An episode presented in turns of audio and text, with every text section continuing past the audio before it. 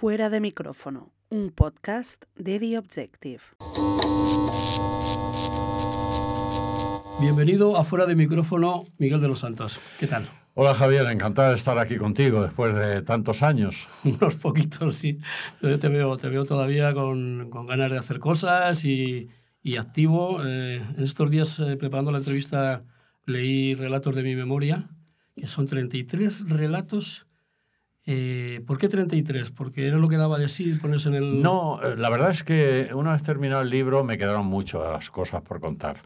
Hasta el punto de que me estoy planteando hacer un, un segundo libro porque hay más que de sobra. Lo que pasa es que este tiene una peculiaridad que el, el segundo, el segundo libro que escribiera no puede tenerla, y es el concepto histórico que muy bien define nuestro amigo Fernando Ónega en el prólogo, porque ahí yo no me limito solo a contar mis experiencias, sino la evolución de la sociedad española, eh, desde el punto de vista radiofónico, la incidencia que la radio tuvo en aquella sociedad prácticamente hambrienta de muchas cosas, eh, carente de otras muchas y para quienes la radio era realmente, eh, ¿cómo te diría yo?, el alimento espiritual, imaginativo, artístico que les mantenía ilusionados con el futuro. Sí, sí.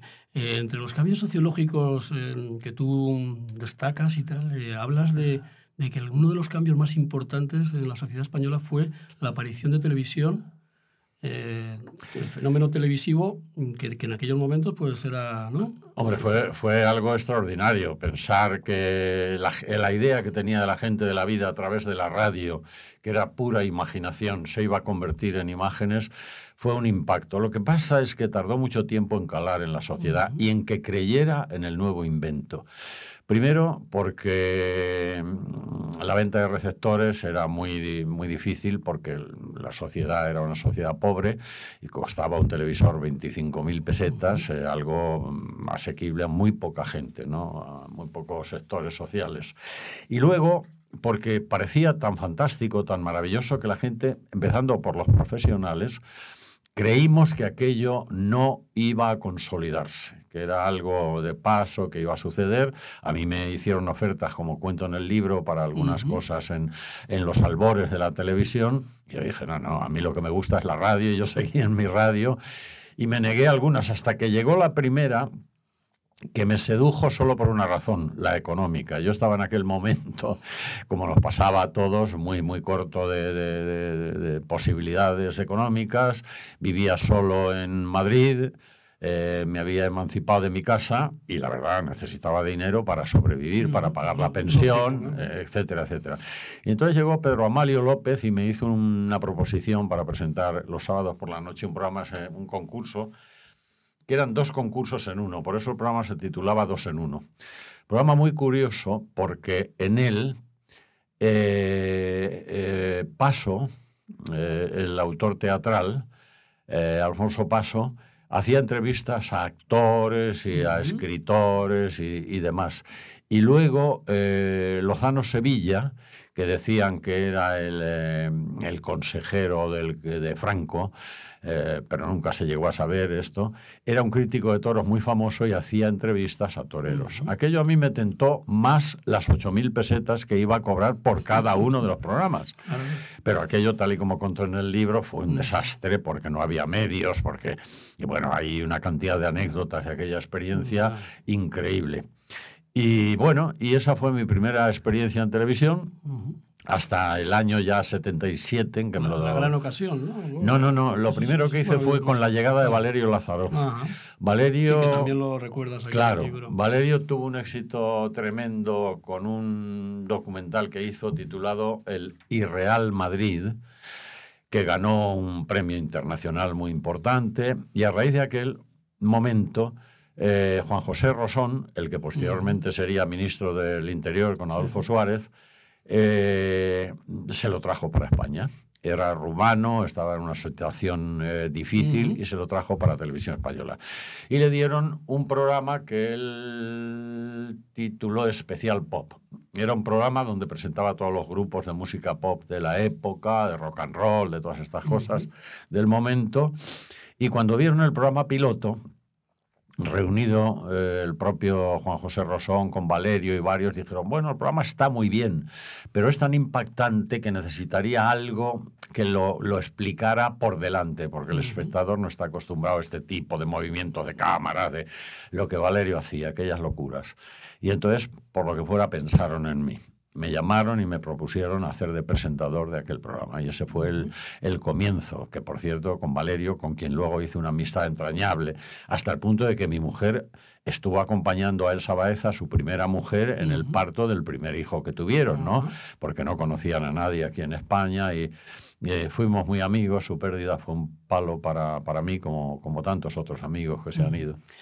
Eh, Miguel, el, cuando dices de los cambios eh, sociales, hemos estado hablando de la televisión, eh, hay otros cambios también en la sociedad, bueno, los automóviles, las, pero, pero de alguna forma mmm, eso mmm, obliga a plantearse mmm, si hay que cambiar cosas en la radio, la radio al final eh, está pegada a lo, a lo, que ocurre. Una de las cosas que ocurrieron es que se, desaparecieron los seriales radiofónicos, eh, que, que de, de, tú fuiste amigo de don Antonio Calderón, ¿no? El claro, de claro. González Ferrari. Sí, sí. La radio. Y eso, eso se desapareció por el impacto de la tele. No, no es que era lógico. Ya. La, radio, la tele venía con la imagen que la radio no podía dar. Entonces, ¿qué pasa? Toda la parte de espectáculo que ofrecía la radio, los seriales, los concursos, las eh, actuaciones musicales en directo, los shows, uh -huh. todo ese tipo de radio pasó a la televisión, porque ya no era cuestión de escucharlo, era de verlo, de ver a los actores, de ver a los cantantes, de ver a los músicos, de, ver a los poetas recitar, etcétera, etcétera. Y entonces la radio se reinventa maravillosamente, porque te dice, ¿cuál es mi sitio? Mi sitio es la información y la opinión. En el 56, la opinión era muy limitada. Pues la, la, opinión en España en aquellos años era única. Eh, todas las cadenas y emisoras con Radio Nacional, tenían que conectar con el diario hablado de Radio Nacional. Pero, sin embargo, la información eh, sin opinión, sobre todo, mm, digamos, la municipal, la información cultural, todo ese, ese aspecto, sí tenía mucha fuerza. Entonces la radio dijo, ¿qué vamos a hacer nosotros? En lugar de acotar los espacios aquí va una telenovela, aquí va un teatro, aquí va un concurso, aquí va un, uh -huh. un, un, show musical, etc. Vamos a hacer una radio continuada, non-stop, que esté situando al oyente en cada momento en todo aquello que está sucediendo. Los primeros años fueron duros porque el contenido no tenía gran tirón. Pero en cuanto en el 75 eh, fallece Franco, llega la transición, la democracia, en el 77 se consolida Adolfo Suárez como presidente del de, de, primer Estado uh -huh. democrático, se abre la mano totalmente a la información y en ese momento la radio resurge otra vez con fuerza hasta ahora. La radio ha tenido esa amenaza, pensando que iba a desaparecer, eh, por esa circunstancia, o que iba a perder cuando menos mucho protagonismo, y lo ha tenido recientemente con la aparición de las redes sociales, uh -huh. en las que está tu programa, en las que estamos ahora. Uh -huh. Pero, ¿qué ha sucedido? Primero, que ese tipo de radio, esa inmediatez que ofrecía la radio en la época de la televisión, era incontestable, no podía ser combatida por la televisión porque los medios técnicos no lo permitían. Uh -huh. ¿Qué sucede ahora con los, las redes sociales?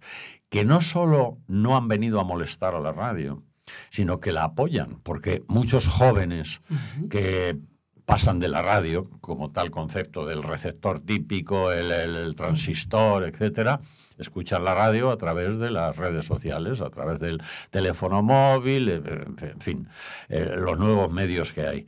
Y eso es muy importante, porque la radio, querido Javier, si te paras a pensarlo, tiene algo que no tiene ningún otro medio de comunicación. Y es la compatibilidad. Uh -huh. Tú puedes escuchar la radio mientras conduces, mientras trabajas en tu taller, mientras paseas con el perro por el campo, en cualquier uh -huh. circunstancia. Pero tú no puedes detenerte a ver la televisión ni conduciendo, ni trabajando, ni haciendo cualquier otro tipo de, de, de actividad. Eh, ni leer el periódico, ni detenerte a ver el móvil, en fin, la radio es que eh, tiene esa ventaja sobre el resto de los medios. Por eso yo, cuando me piden una definición de la radio, creo que es un medio inmortal, que por más que lo agredan, vivirá para siempre. en esa capacidad de adaptación de la radio, mm, ahora estamos en una etapa en la que efectivamente prima lo informativo, mm, la inmediatez, pero que la inmediatez ya no está solo en la radio, sino también en, en Internet. Pero no hay quizá demasiada opinión y, y menos información realmente, porque hay demasiadas tertulias. Yo te lo, te lo pido como, como oyente de radio, como con toda tu experiencia. ¿Sabes lo si que pasa? tuvieras que, que valorar esto como... Sí, eh, pues mira, lo valoro de la siguiente manera. Eh, este tipo de radio, mm, tan densa, tan informativa, tan continuada, eh, ha, eliminado la competencia del medio para convertirlo en una competencia ideológica, por un lado, y en una competencia de líderes radiofónicos, por otra parte. ¿Por qué? Porque se han alineado con grupos de opinión. Tú ya sabes si escuchas la SER el tipo de línea editorial que vas a oír, sabes si escuchas Onda Cero cuál es y sabes si escuchas eh, eh, la COPE cuál va a ser.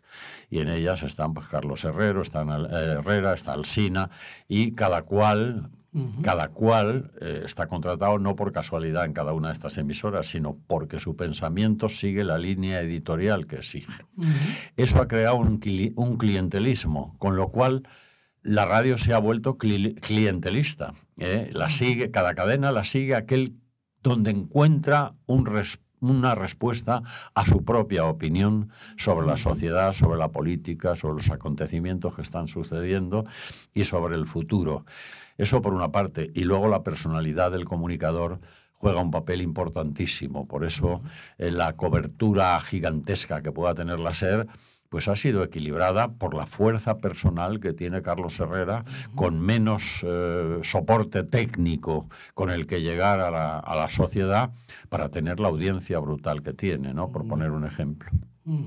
Eh, tú aprendes radio y además guiones, un montón de cosas, lo cuentas también en, el, en el libro, Relatos de mi memoria, mm, y, después estás en la Inter, llegas a ser incluso el narrador de algún serial radiofónico. No, no solo el narrador, más divertido También, todavía, también soy actor. ¿no? Pero, pero pero bueno. eso menos, ¿no?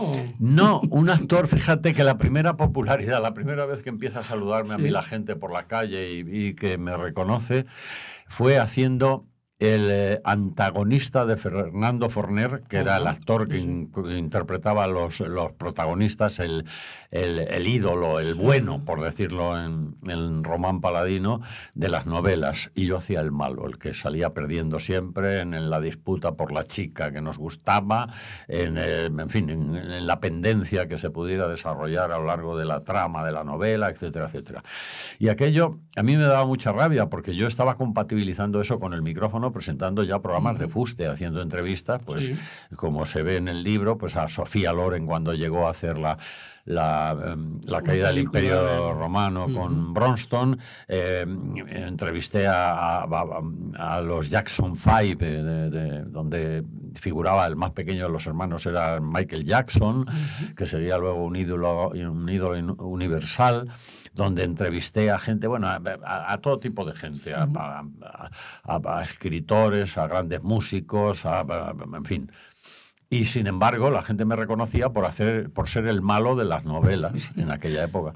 Estuve siete años en Radio Intercontinental y me llevó a la SER una circunstancia extraordinaria, porque la política de la SER, que era eh, líder indiscutible de audiencia, porque era la única cadena que cubría nacionalmente Sí, todo el más- país, Más cobertura que la Claro, eh, la única que, con la que competía era Radio Nacional, pero claro, eran dos líneas muy diferentes. Eh, Radio Nacional siempre ha estado politizada, lo quieras o no, y la SER era independiente, lógicamente. Entonces todo profesional quería ir a la SER.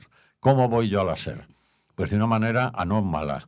En la SER se nutría de profesionales que formaban en emisoras de provincias y cuando destacaban se los traían a la emisora central, que es de donde se hacía la programación nacional. de alguna manera. dentro de- Eso es. O contrataban grandes figuras de la radio internacional en castellano, como fue el caso de Bobby de Glané, chileno, el caso de Raúl Matas, chileno también, eh, en fin, eh, hubo un- también mexicanos, argentinos, etcétera, etcétera. Pero conmigo fue un caso que rompió la baraja, rompió, rompió el, el formato, porque yo estaba en Radio Intercontinental y localmente, en cuanto respecta a Madrid, llegó a competir de tal manera con Radio Madrid, de la cadena SER, que ese año le ganó en audiencia.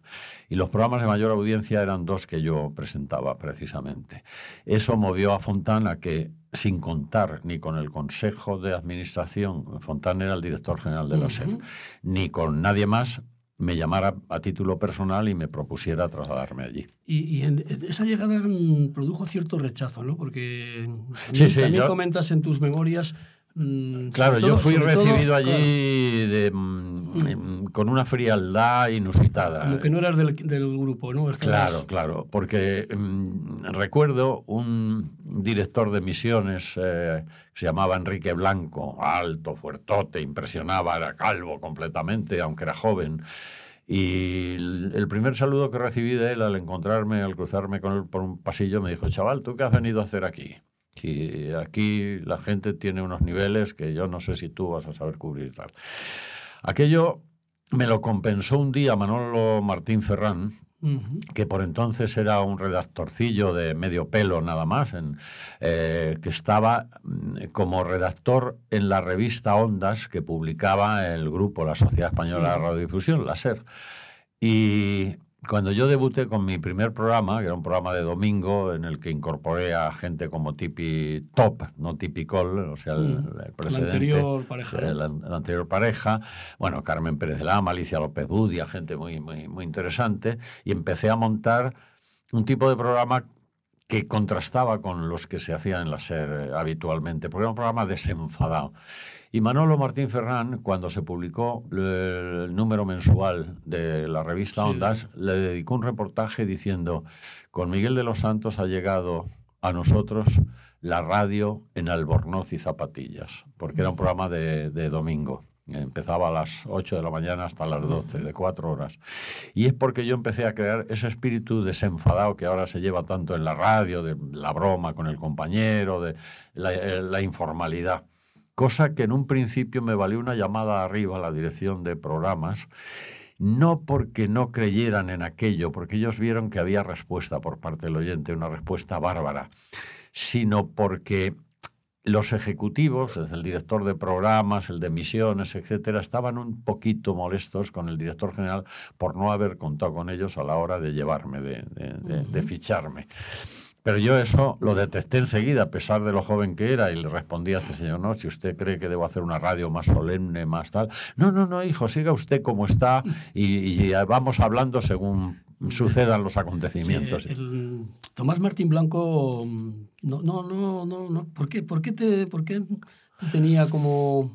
Mira, eh, tú verás que eh, sé por qué lo dices. Eh, en uno de los capítulos, en uno de los relatos de este libro, yo digo que me dolió mucho la actitud de, Tomás por, por, porque nunca entendí por qué eh, simulaba conmigo una actitud y luego eh, era todo lo contrario a la hora de actuar. Te, cuento eh, sucintamente para, para, tus oyentes qué es lo que sucedió. Yo Tomás Martín Blanco vino a verme a mí presentar programas cuando él todavía no estaba en la radio con su padre.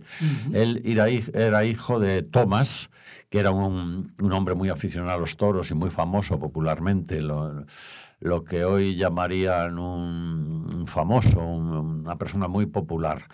Y vino con su padre a ver un programa cara al público que hacía yo en la Inter, me saludaron muy atentamente, de manera que cuando yo llegué a la serie encontré ese vacío entre los compañeros, me acerqué a Tomás, porque además era de mi edad, que él estaba ya en la serie, había entrado en la serie, y me aproximé a él, e incluso llegamos a salir los matrimonios juntos y demás, porque era el amigo que yo veía más próximo.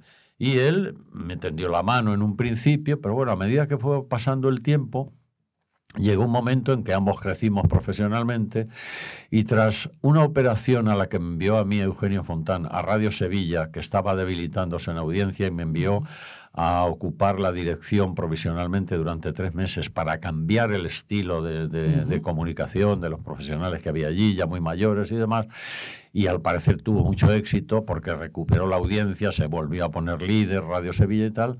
A la vuelta Fontán, que estaban pensando en montar ya la cadena de 40 principales de la cadena musical, me ofreció la dirección y yo le dije que, que yo no, no estaba en condiciones de meterme en un despacho, que no era mi vocación, que quería seguir en la trinchera. Es decir, la rechacé pero amablemente, y, y Fontán me la aceptó amablemente y entendió mis razones. Pero entonces se la ofreció a Tomás Martín Blanco y Tomás Martín Blanco la, la aceptó. O sea, segundo plato, Sí, envidia, claro, él ahí empezó a sentirse, se conoce mal.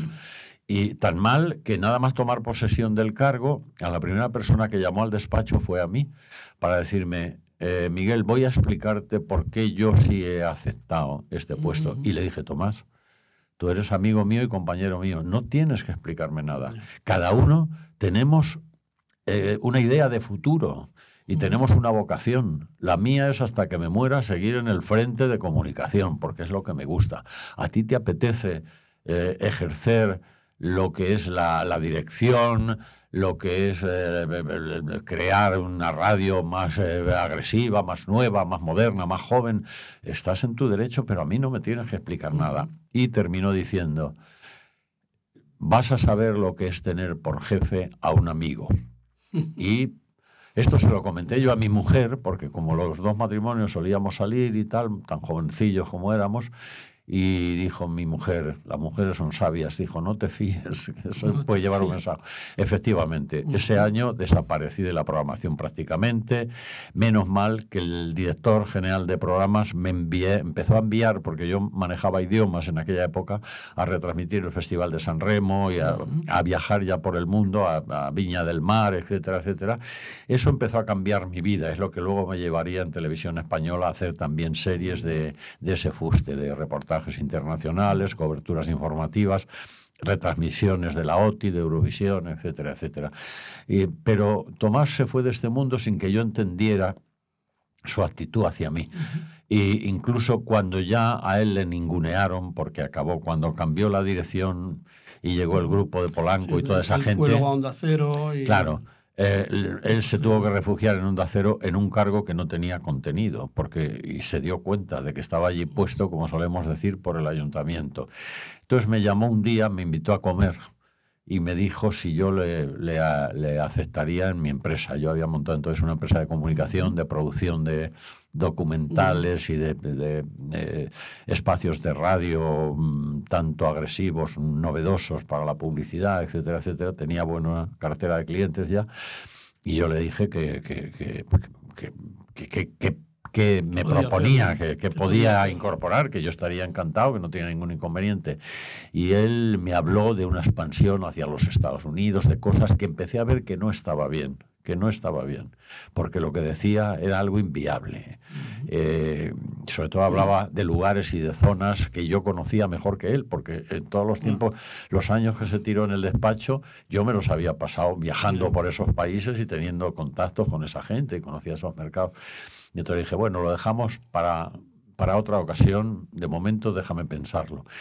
Y un día que a mí me habían llamado del Casino Gran Madrid, el director, para ver si podía, se me ocurría alguna idea para promocionar el casino, cosa que hice porque luego montamos unas galas del casino que retransmitíamos en horario de madrugada por la serie y toda esa historia.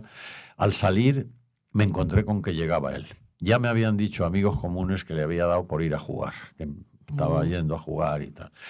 Y ahí es la última vez que vi a Tomás yo en vida. Luego me llamó un día Manolo Martín Ferrán, que era vecino del hermano de, de Tomás, para decirme que acababa de morir, que de- espontáneamente se había tirado por una ventana estando con su hermana. ¿Qué te, qué te iba a decir? El... ¿Quién ha sido el gran, el, el gran profesional de la radio?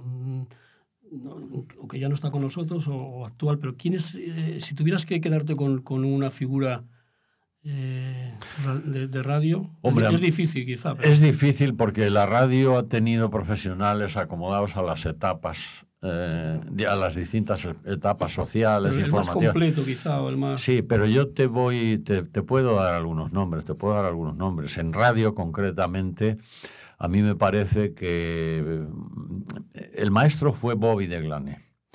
Pero luego el, el gran depositario de todos los valores de Bobby de Glané y que llevó eh, a una excelencia más importante fue José Luis Pecker, para mí.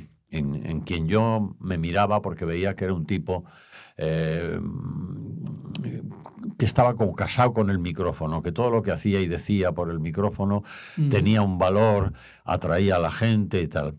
Pero si tengo que darme con la gente actual, yo creo que el animal de radio más importante que ha habido en los últimos 15 años es Carlos Herrera. Carlos es lo más completo en radio. En televisión es otro cantar. En televisión, a mí me parece, fueron amigos míos. Chicho Ibáñez era un genio de, de la televisión, era capaz de hacer 20.000 cosas distintas. Valerio Lazarov tenía una personalidad arrolladora. Óscar Vanegas, que nunca estuvo en cámara, era un productor, pero es con quien yo viajé por el mundo. hiciste, ¿no? Con, otro que- acento. con y, otro acento. Y, tam- y también eh, a to- eh, América Total también. América. Total. También, no, América Total la hice Ya yo ya solo sin Vanegas. Eh, Vanegas eh, con Vanegas hice eh, con otro acento y luego Mundo Noche, que fue una serie espectacular donde mostrábamos eh, la vida nocturna de las grandes ciudades del mundo. ciudades. Hicimos Tokio, Buenos Aires, París, eh, Múnich. eh, en fin, las ciudades más importantes del mundo. Y haciendo esa serie le vino el cáncer a Vanegas y falleció. Has hecho todo prácticamente, en radio y televisión, has hecho programas musicales, entrevistas, has hecho un poco de todo, pero si tuvieras que quedarte con uno, el que, el que más alegrías te ha dado o más Eh, satisfacciones. Pues son dos, diría dos eh, por igual, porque además son de dos estilos de, de trabajar el medio. En, eh, uno es con otro acento, que tú acabas de nombrar, porque me, me cambió la vida, me Tres cambió años, ¿no? la mentalidad. Sí, tres años por América con un equipo con quienes todavía me veo dos veces por mes para almorzar y recordar aquellos tiempos, donde vivimos aventuras increíbles, algunas de las cuales cuento aquí en el libro, porque aquella América que visitamos entonces era un volcán, había dictaduras horribles, había eh, peligros por todas partes y éramos tan jóvenes que no nos dimos cuenta hasta que aquello terminó y empezamos a reunirnos y a recordar cosas y decir, Dios mío, ¿cómo hicimos esto? ¿Cómo hicimos aquello? ¿Cómo me colgué yo por una escalerilla de un, de un helicóptero en las cataratas del Iguazú para hacer relatar la sensación de una toma de descenso del helicóptero por detrás del agua, en fin, cómo hicimos cosas sorprendentes. Y luego, un programa que empezó modestamente porque me pidieron un formato barato para cubrir una hora en la 2. Y entonces creé Retrato en Vivo, por el que desfilaron Entrevistas importantes, claro. a, a- todas, todas las figuras eh, de, de habla hispana que eran ídolos, desde Lola Flores a, a- a Serrat, pasando por Rafael, eh, los sabandeños, eh, cantantes iberoamericanos de todo tipo, pasaron por allí. Hasta tal punto de que por ese programa, además del, del Ondas, de otro Ondas, me dieron un premio al que, que tengo muy en estima, que es el premio de la Asociación de Críticos de Nueva York al mejor eh, programa de entretenimiento extranjero, que no fuera estadounidense. Eh, se llamaba Retrato en Vivo, este programa. Pero al margen de eso, más que series, yo de lo que me siento más orgulloso y he estado más cómodo es de haber conocido y entrevistado a personajes eh, increíbles. Yo, eh, para mí es in- inolvidable la entrevista que le hice a Pablo Neruda en, eh, en Valparaíso, cuando se disponía a lanzar un mitin en el que se postulaba como, eh, como alcalde por el Partido Comunista Chileno en, en la comunidad, en la comunidad de Valparaíso y le abordé a pecho descubierto, me recibió muy bien, paró el mitin, me llevó a pasear por la Alameda de- central de Valparaíso y estuvimos charlando media hora. Eh, la, la entrevista que hice a Guayasamín en Quito, en su estudio de Quito, que es un personaje extrañísimo, sorprendente, a Chabuca Granda, a, a Mario Benedetti en, en- en- en, eh, su cátedra de Montevideo, eh, y españoles ya no te cuento. Yo hice una serie titulada Álbum de Oro aquí en la radio, en la SER, que, que por la que desfilaron pues desde Antonio Ben- Bienvenida, que un torero, el máximo de, de- de la época contemporánea, la máxima figura, pasando por Buero Vallejo, eh, en fin, actores inolvidables, José Isber, eh, gente que, que ha desaparecido y con la que se podría hacer ahora una antología fabulosa. Eh, la radio te permite ser quizá más creativo que en la televisión, que está como más... Eh, te permite desarrollar más la imaginación, pero mm, tú hiciste, por ejemplo, un programa que era La Noche de los Santos, en los que prácticamente era la gente la que, la que hacía el programa, porque entre ellos se ponían de acuerdo para intercambiar objetos o lo que fuera, ¿no? Mira, Javier, la, E- esa, esa imaginación se ha perdido porque ahora ya está. Claro, claro. Ya no hay guiones tampoco, ah, ¿no? Claro, ¿sabes qué pasa?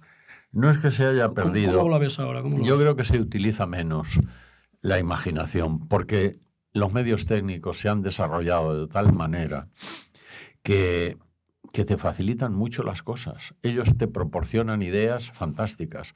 Ten en cuenta que en mi época de televisión no existía el radiomicro. Nosotros no podíamos alejarnos a una montaña y desde allí presentar algo, porque teníamos que utilizar un cable, micrófono con cable. Eh, la iluminación no era la que es hoy. Nosotros teníamos que atenernos a los focos del set donde estaba iluminada adecuadamente y ahí nos marcaban la pauta para que nos detuviéramos a hablar o a, entrevistar o a presentar o lo que fuera menester. Es decir, y me alegro que nombres la hora de los santos, que empezó siendo la hora de los santos porque era una hora, de 12 a 1, y acabó siendo de tres horas, de 12 a 3 de la madrugada, por el éxito que tuvo. Porque yo le considero, yo considero la hora de los santos como mi tesina voluntaria profesional, porque nació espontáneamente. Esa idea no la hice yo, la crearon los oyentes. Yo eh, llevaba tiempo preguntándome y preguntándole al director de programas de la SER, don Manuel Rodríguez Cano, por qué de 12 de la medianoche a 1 de la madrugada no tienen ustedes un programa formal, un programa de contenido, solo pone disco tras disco. Ponen discos para cubrir. Y me dijo, "Ah, porque a esa hora todo lo ocupa la televisión. En aquella época, la televisión, que era novedosa, se, se cerraba a la una de la madrugada. Con lo cual, de 12 a 1, la gente se suponía que estaba prendida la televisión. Y entonces yo estuve tres años insistiéndole en que me la diera a mí esa hora para hacer algo. Me preguntaba siempre lo mismo, ¿qué va a hacer? Y yo dije, lo que me pidan los oyentes. Ah, pero eso no es suficiente, dígame qué va a hacer. Hasta que por cansancio accedió y una noche apareció una, una cabecera que había grabado mi amigo Juan Vives con su voz, en la que con la música de El feo, el bueno y el malo, de la película que estaba de moda entonces, decían la medianoche, eh, un, hombre a la- un hombre solo a la caza de lo im- imprevisto, Miguel de los Santos en La Hora de los Santos. Y a partir de ahí yo me puse al micrófono y dije, miren, mm, estoy aquí simplemente para que me digan qué radio les gustaría escuchar a esta hora. Yo sé que ahora hay enfermos en hospitales, hay camioneros por las carreteras, hay vigilantes, hay estudiantes, hay gente que necesita la compañía de la radio, pero no sé qué quieren escuchar. Enseguida, mientras ponía un disco para esperar si había alguna llamada de unos números telefónicos, llegó una llamada eh, de un chaval que se declaró como estudiante del último curso de periodismo y, y que necesitaba las medidas antropométricas del príncipe de España, de Juan Carlos, que entonces era un chaval. Y, y yo dije, bueno, pues yo no tengo la respuesta, obviamente, pero quizá haya alguien que nos está escuchando que la tenga. Voy a invitarlas a que si lo saben, me lo faciliten. En 30 segundos se produjo una llamada fantástica, porque me hacen gestos desde el control para que les diera paso. Que llaman de Doy, doy paso y me dicen, eh, buenas noches, soy Mondejar. El marqués de Mondejar Mondejar era el, jefe de la, de la Casa Real de aquella época, del- claro. de aquella época. Eh, acabo de oír a este muchacho y yo le voy a dar la... Ay, pues encantado, señor Marqués, es un placer, un honor, tal. No cuelgue que ahora toman los datos que usted quiere, que usted nos va a dar en, en control. Muchas gracias por otra. El programa empezó así, estaba hecho. E inmediatamente una llamada que nada tenía nada que ver. Una señora que vivía en la calle del Pez, que quería simplemente saber por qué se llamaba la calle del Pez. Y alguien llamó posteriormente a explicar la historia de por qué esa calle se llamaba la calle del Pez. A partir de ese momento, el programa estaba hecho. Lo hicieron los oyentes. Y ese, ese, programa me valió ese año el Premio Nacional de Radio, el Premio de Ondas, eh, un montón, el Premio de Popularidad de Pueblo, un montón de cosas. ¿no? Uh por, y has hablado de tu etapa también un poco por encima de, de tu, tu, bueno, tus, tus, programas o tus, tus reportajes sobre América. América es el continente al que siempre, del que siempre hablamos, pero parece que nunca acabamos. ¿Cómo estás viendo ahora mismo? Mmm, incluso esos cambios que se están produciendo, los populismos. Nada, son cambios para mí que conozco a fondo. No tiene nada que ver esta, la realidad esta con la que viviste, porque claro, estamos hablando de una diferencia de 40 años a lo mejor. ¿no? Eh, eh, Iberoamérica, que es de lo uh -huh. que estamos hablando, sí. apenas ha evolucionado. Yo he seguido, en mi último viaje, la última producción fue a Cuba a hacer un, un documental no, fueron dos. Uno en Chile, con los 50 años del Festival de Viña del Mar, y luego un, do, un documental que hice en Cuba sobre la novela Cimarrón de Miguel Barnett. Uh -huh. Hice un documental fantástico mmm, con la presencia del último cimarrón que hubo en Cuba, que tenía 114 años. 114 años. Y, y bueno, aproveché para viajar a Santo Domingo, a otros lugares próximos y la verdad es que es una pena porque a mí se me parte el alma con Iberoamérica. Ahora, eh, te, vamos a ver, la próxima novela que publico el año que viene, que, que me ha prologado, por cierto, Sergio Ramírez, el premio Cervantes uh -huh. nicaragüense. Que se ha venido a vivir a España. Por claro, parte, claro, se ha tenido que venir por la amenaza de muerte de quien fue su amigo y colega y compañero en la revolución sandinista de Nicaragua. Uh -huh. Mi novela, que se titula Flor de Avispa, fue inspirada en mi entrevista en Solentiname con Ernesto Cardenal a finales de los años 90, donde en la despedida él me invitó a escribir una novela sobre todo lo que habíamos hablado. La novela está escrita y espero que se publique de cara a la Feria del Libro de, próxima, uh -huh. del mes de abril. Eh, y, y bueno, ese es un ejemplo, un ejemplo que no es tan reciente, pero claro, tras tres dinastías de Somoza, de tener sometido al pueblo nicaragüense al olvido, a la pobreza, a la desidia, al dolor y a la amenaza constante, el padre y los dos hijos que le sucedieron, llegan unos idealistas como es Daniel Ortega, Sergio Ramírez, con el apoyo de una facción de la Iglesia, la famosa teología de la liberación, etcétera, etcétera, montan una revolución y eh, desmontan aquel, aquel, eh, aquel dominio eh, dictatorial de tantos años de la familia Somoza. Uh -huh. Se instalan allí y aquello parece que va a cobrar otra fuerza, otro fuste, y de, repente, de repente vemos que la cárcel del Chipote, que es, por decirlo de alguna manera, el emblema del terror de tantos años en Nicaragua, donde han desaparecido miles de familias enteras por ser disidentes, primero de aquel gobierno de extrema derecha y después de este gobierno de extrema izquierda que ha instalado Daniel Ortega, hasta el punto de que su, su colega más próximo, que es de quien estoy hablando, Sergio Ramírez, excelente escritor, premio Cervantes, ha tenido que abandonar el país bajo pena de muerte de su propio compañero y vive aquí en Madrid. Y él me ha prologado la, la novela, ¿no? Bueno, pues esa es una muestra de que, de que América es una pena. Ahora acaba de acceder al poder en Argentina un impresentable una persona que es, de, bueno, dice que viene a arreglarlo y tal, y porque habla claro y dice que no hay plata, y luego dice, ah, ¿qué ha dicho el socialismo? No sé qué, eso es una mierda, porque se muestra de esa manera, de, ¿alguien puede esperar algo de una persona así? El, el, problema es que son países con una riqueza natural extraordinaria que jamás han dado el salto necesario de industrialización y de formación como para despegar. De ello se queja ampliamente y con frecuencia eh, Vargas Llosa, incluida la última novela suya que, que he leído y que al parecer, por lo que él dice, va a ser lo último que escriba. ¿no? Eh, se titula eh, te, le dedico mi silencio. Uh -huh. Y es una novela que entra a fondo en estudiar uh -huh.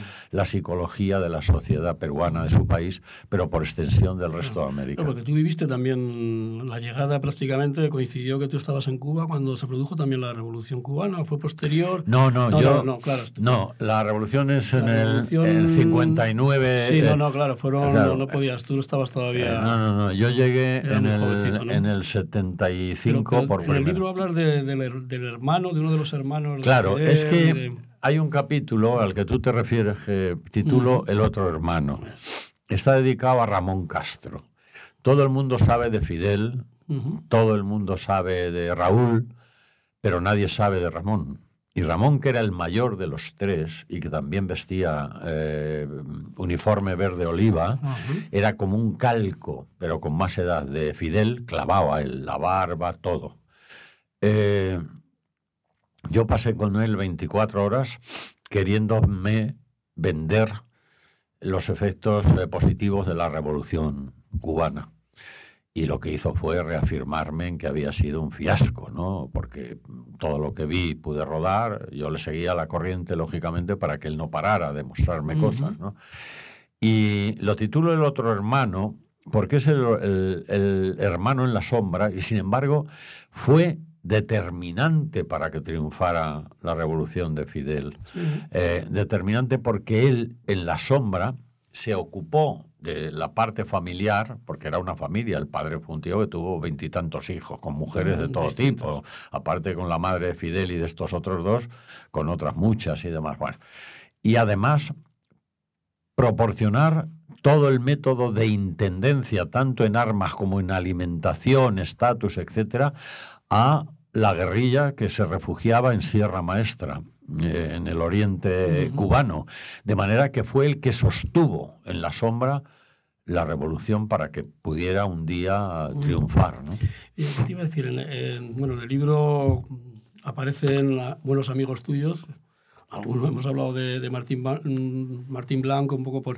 eh, eh, hay una, hay un- tuviste, tuviste una relación especial con, con José Luis Uribarri, ¿no? Tengo aquí, me parece que está aquí. Bueno, ¿no? es que- hay una foto que es...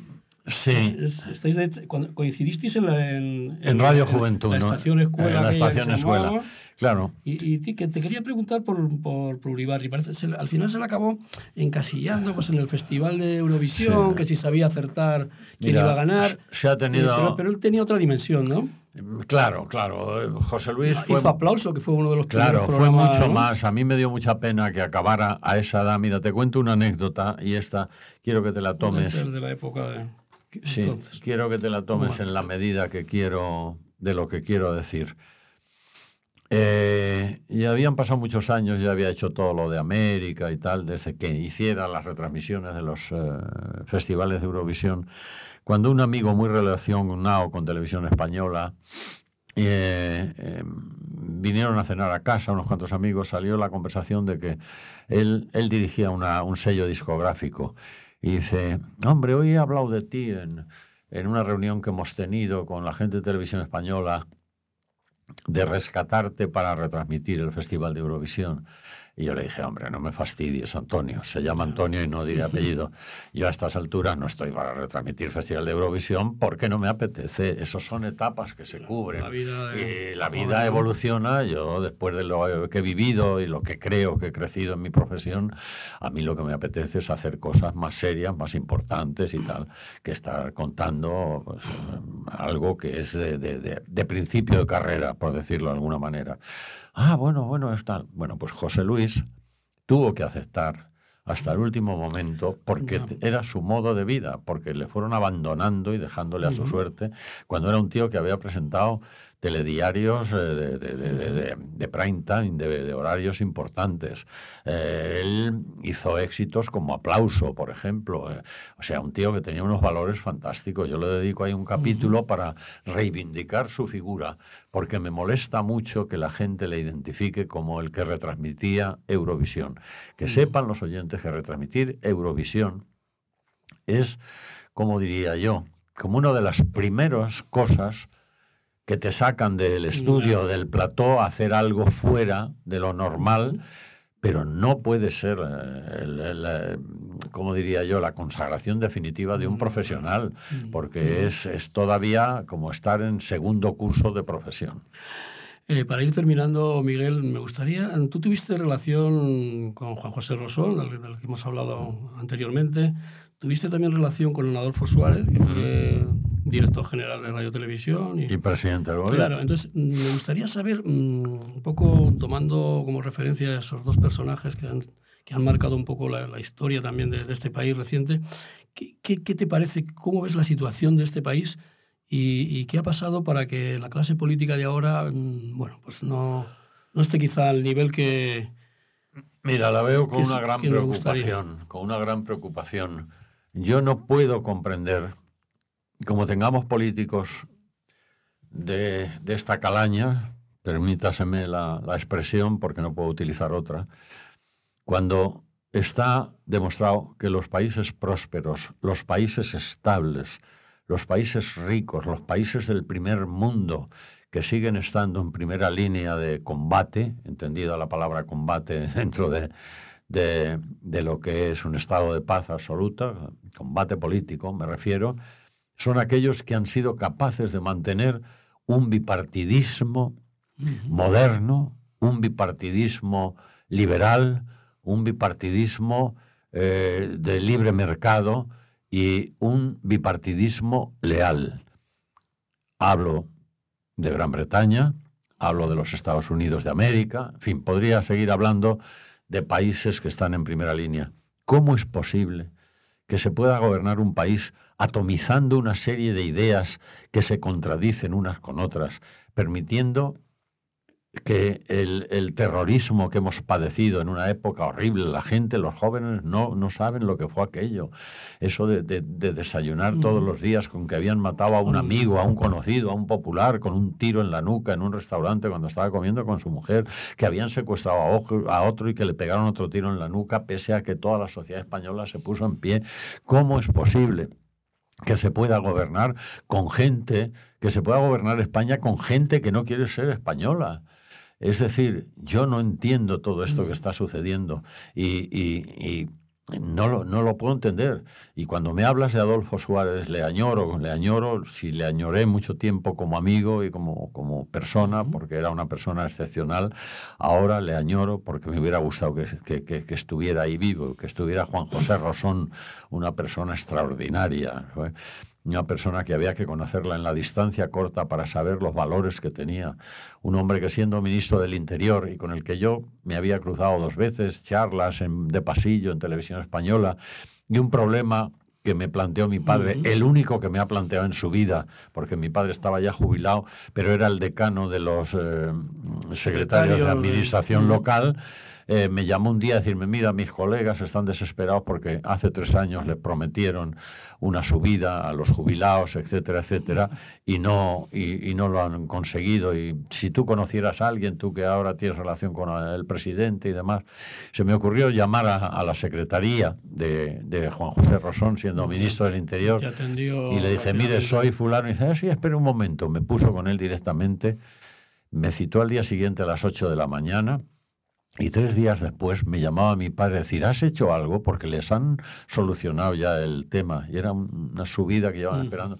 Es decir, gente de ese fuste, ¿no? Eh, eh, no, de Adolfo no pararía de contar cosas. Yo mm. tuve el honor, el honor y, y, la honra de ser elegido para presentarle los mítines en el año 77, porque era un desfrajuste, la gente le quería, le adoraba tanto que no podía subir a un escenario y que aquello no se revolucionara. Entonces llegó un momento en que me llamaron de Moncloa, perdona porque tengo la nariz atascada, no, no. y me... Bueno, y, y, me dijeron, ¿tú podrías, te comprometerías a presentar eh, los mítines del presidente? Y dije, del presidente, no del partido. Yo soy periodista y no me comprometo sido, con, eh, con ninguno, partido, ¿no? claro.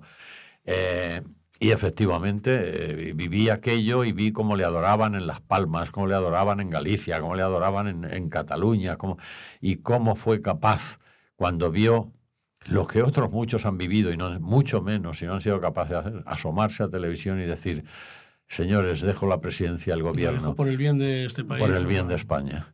Y efectivamente. Pues, muchas gracias, Miguel. Ha sido un placer tenerte aquí con nosotros y, y contando tantas cosas que podríamos seguir en, en, en, en, otro momento. Algún día haremos un serial completo de todo esto, recordando mis inicios, querido Javier. Ha sido un placer estar aquí.